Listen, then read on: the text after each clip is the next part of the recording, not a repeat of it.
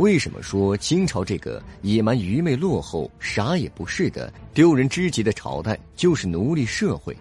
从清朝的君臣关系就可以看得出来，清朝就是一个奴隶社会。在中国的历朝历代，君臣之间的关系是互相尊重的。早在两千多年前，我们中国的圣人孔子就曾说过：“君君臣臣，父父子子，君是臣以礼。”臣事君以忠，就是说，君主对臣子要尊重、有礼数；臣对君主要忠心。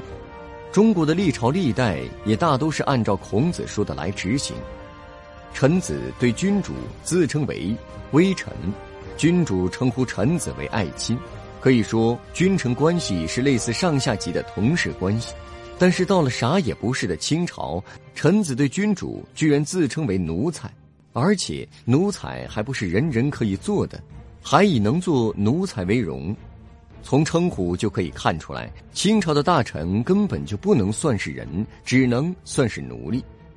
而且我们中国在汉朝和唐朝的时候，皇帝上朝的时候，大臣们坐着上朝的，待遇相当的高，相当于大家坐在一起开会。到了宋朝和明朝的时候，由于宋朝重文轻武。文人士大夫有点狂妄，赵匡胤开了一个头，把大臣们的凳子给撤了，大臣们只好站着上朝，但大臣们依然算是很有尊严的。而到了啥也不是的清朝，大臣们居然要跪着上朝，没有任何做人的尊严。所以说，清朝这个啥也不是的朝代，根本就是一个奴隶社会。